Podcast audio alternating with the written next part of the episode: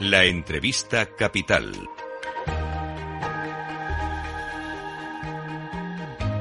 Luis Vicente Muñoz.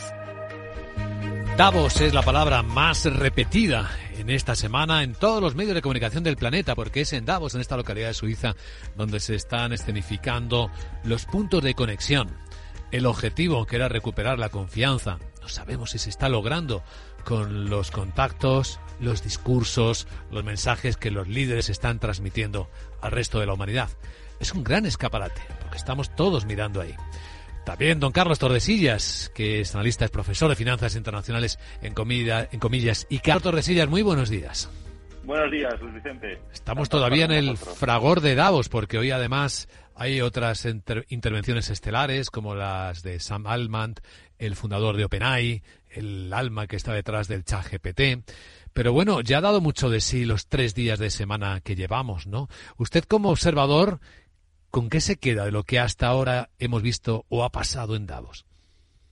Pues eh, con varios mensajes. Eh, la verdad es que he, leído que, los banqueros, no, sobre todo de, de, Estados Unidos, pues prevén que la política monetaria se relaje más tarde, es decir, que los tipos de interés tarden más tiempo en bajarse, porque ven que la inflación no termina de contenerse, el crecimiento del PIB no sigue tan, no, tan alto como esperado, y es la palabra que ya se repite y está muy de moda, lo que se habla es la de la permacrisis, que parece que no se sale de la crisis porque se sale de una y se entra en otra. Entonces, pues ese es uno de los mensajes que he leído, sobre todo que tiene que ver con, con, los banqueros. También he, escuchado varios mensajes de, Pedro Sánchez, que bueno, que es eh, también lo que más le puede interesar a, los españoles, que al final, como pudimos ver, han asistido Rafael del Pino, el presidente Ferrovial, y también Ignacio Sánchez Galán, el presidente de Iberdrola, que no estaba clara su asistencia a Davos. Y bueno, Pedro Sánchez al final ha querido tender la mano a los grandes empresarios e inversores y potenciar sinergias y establecer nuevas fórmulas de colaboración público-privada. Él, eh, bueno, está intentando pedirles que no conculquen con postulados neoliberales a estos empresarios y grandes inversores y que combatan con la hora reaccionaria que recorre el mundo y que el gobierno es su aliado.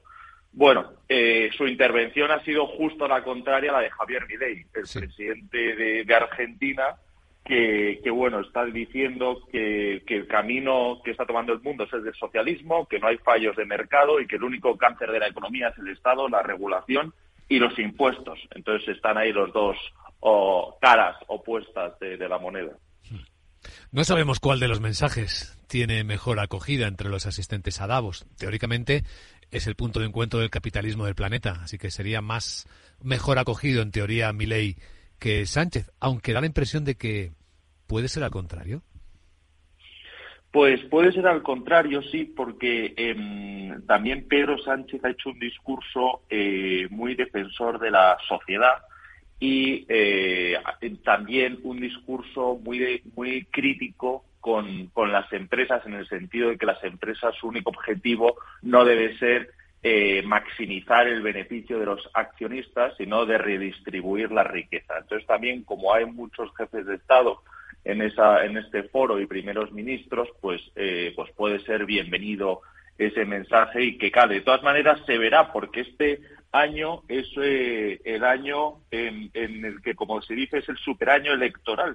Eh, dado que, hay, se cuenta con 74 comicios en todo el mundo y hay que tener presente que en Davos se está jugando la gran batalla ideológica, o sea que el resultado lo veremos este año. Entre otras, hay elecciones en Estados Unidos en noviembre. La mitad de la población del planeta está llamada a las urnas precisamente este año 2024, la mitad del PIB del mundo con un votante o una votante mm, nueva, o por lo menos una influyente nueva, que es la inteligencia artificial. Sí, eh, pues veremos, veremos qué impacto tiene la, inteligencia artificial porque está teniendo una gran acogida en, en todos los campos. El gran miedo de mucho de la, población es que reduzca el empleo, es decir, que, la inteligencia artificial sea capaz de desarrollar los trabajos que hacen los empleados de las empresas pero yo creo que no va a ser así. Eh, toda la parte eh, humana que hay que las máquinas no pueden replicar y además que los estados se van a encargar del bienestar social y de que la gente siga teniendo empleo. Entonces, no, no creo que se llegue a ese punto. ¿Echa en falta algo, profesor Tordesillas, en el debate de Davos? Pues la, verdad es que de, momento no, no, he hecho nada en falta. Es verdad que hay algo que sí, pero también lo entiendo que es la, pues a lo mejor la claridad de los grandes empresarios a la hora de, hablar tan críticos con el gobierno, que allí se han dicho a lo mejor más generalidades, pero bueno, por otro lado, también lo puedo entender. Rafael del Pino, pues no quisieron dejar eh, permitir el gobierno llevar a Ferrovial a cotizar a Países Bajos. Entonces, bueno, pues, pues eh, no pues, pues tampoco ha, podido pensar que era el foro para ser crítico contra el gobierno. Luego, pues Ignacio Sánchez Galán sigue muy molesto por la prórroga del impuestazo a las, a las eléctricas. Los banqueros, ha ido Ana Botín, representante de Santander, y Carlos Torres de VA pues también están eh, muy molestos con la prórroga del, nuevo impuesto a la banca. Entonces, bueno, pues quizás es de menos eh, su, su, su, su, pensamiento, sus ideas, pero entiendo que también ellos sabrán la manera de cuándo es el momento de intervenir. Sí, porque en el encuentro privado tampoco parece que hubo mucha opción. 30 minutos eh, escasos en un cuarto, casi cuartucho pequeño, muy apretados, en los que la mayor parte del tiempo lo ocupó el presidente del gobierno Pedro Sánchez, casi con un monólogo hablando de la inteligencia artificial y de lo que pedía a las empresas. Así que espacio, tiempo, hubo poco para hacerlo. Puede que lo hagan en intervenciones públicas.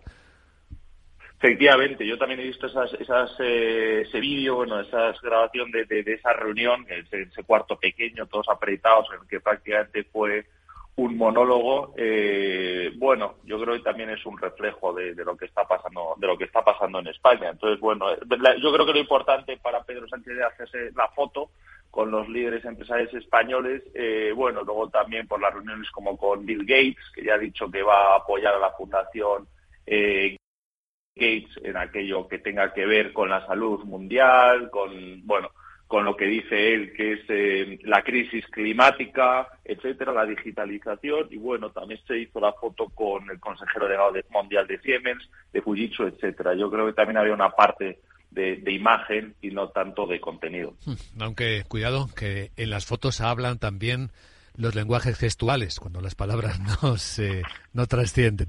Don Carlos Tordesillas, profesor de Finanzas Internacionales de Comunidad SICADE, gracias por compartir esta visión, este análisis en Capital Radio. Le deseamos un buen día. Igualmente, gracias Luis Vicente estar con vosotros. Buenos días.